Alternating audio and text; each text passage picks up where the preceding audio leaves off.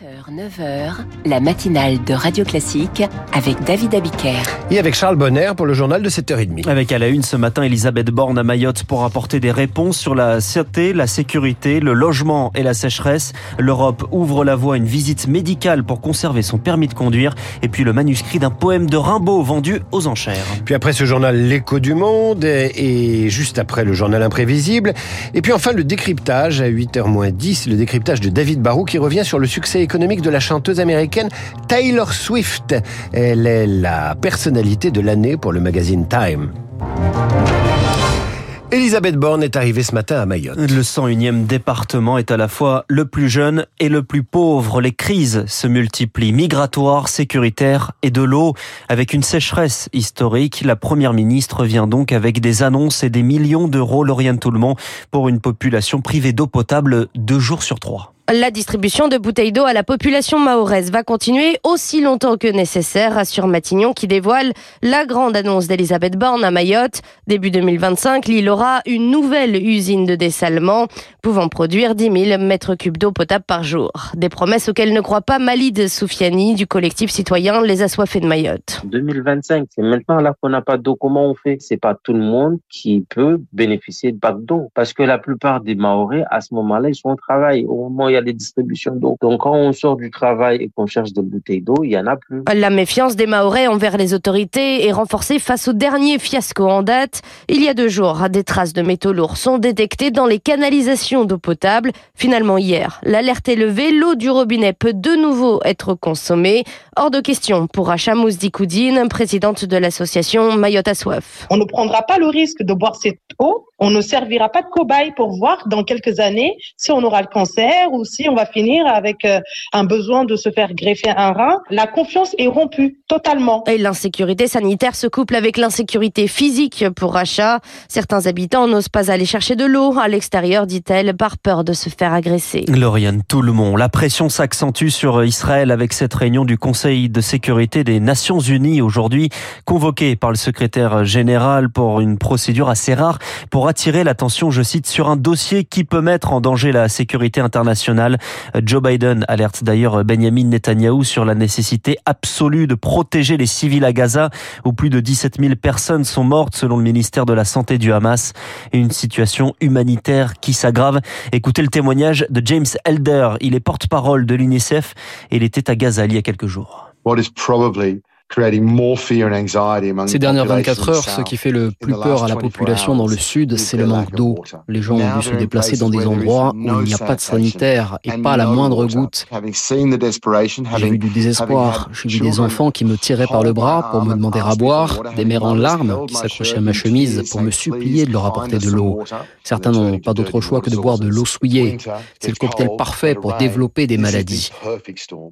Vraiment, pour beaucoup de gens, l'eau est devenue la première préoccupation. Les bombes sont passées au second plan. Une guerre qui a fait 40 morts de nationalité française, la plupart le 7 octobre lors de l'attaque du Hamas.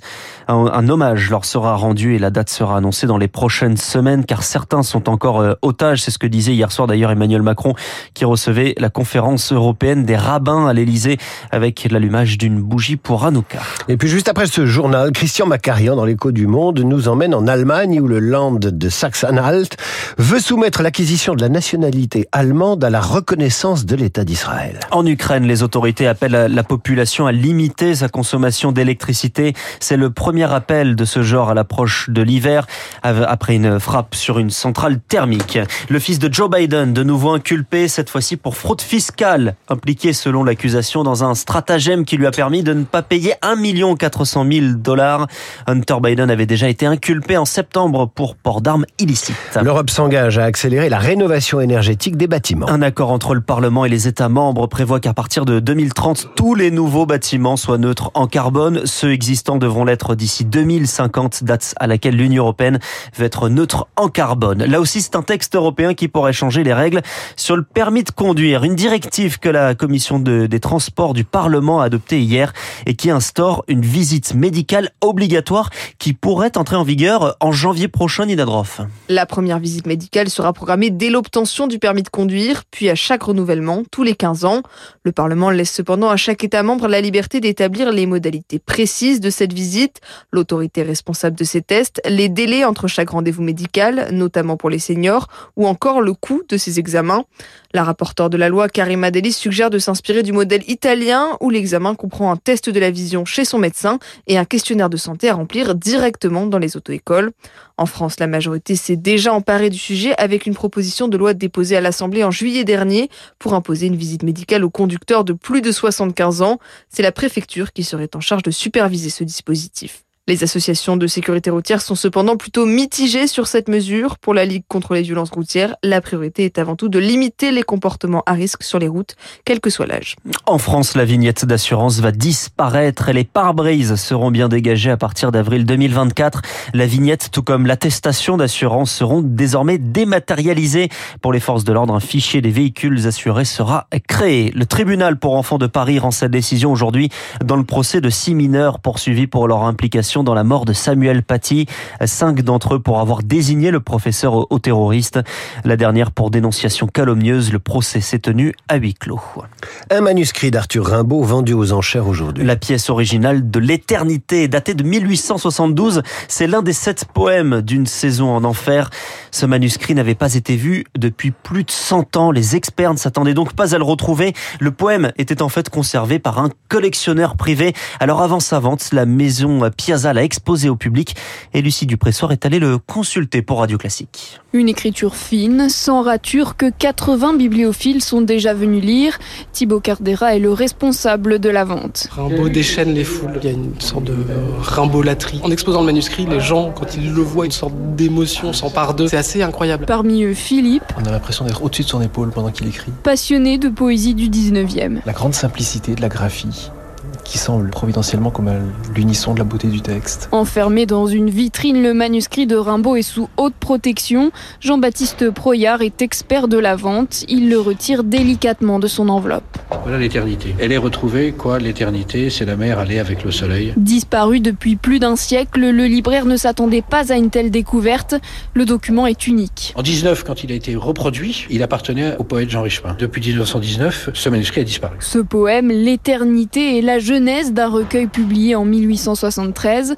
Rimbaud y fait son aveu d'auteur. La pièce est estimée entre 2 et 300 000 euros. Rimbaud est le poète le plus cher de toutes les littératures confondues, plus cher que Edgar Poe, que les grands poètes américains. Il est traduit dans toutes les langues, et bien la conséquence c'est qu'il est le plus cher. Et au moins une centaine de personnes sont attendues à la vente aux enchères cet après-midi. Le reportage de Lucie Dupressoir, c'est un autre monument français, Notre-Dame. On vous en parlait hier, la cathédrale qui a retrouvé sa flèche.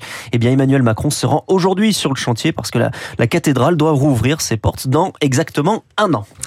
Charles Bonner pour le journal de 7h30 qu'on retrouve euh, pour le rappel des titres à 8h30 et nous allons visiter dans un instant un autre monument, un monument radio classique. C'est Christian Macarian pour l'écho du monde. Il est 7h38 sur Radio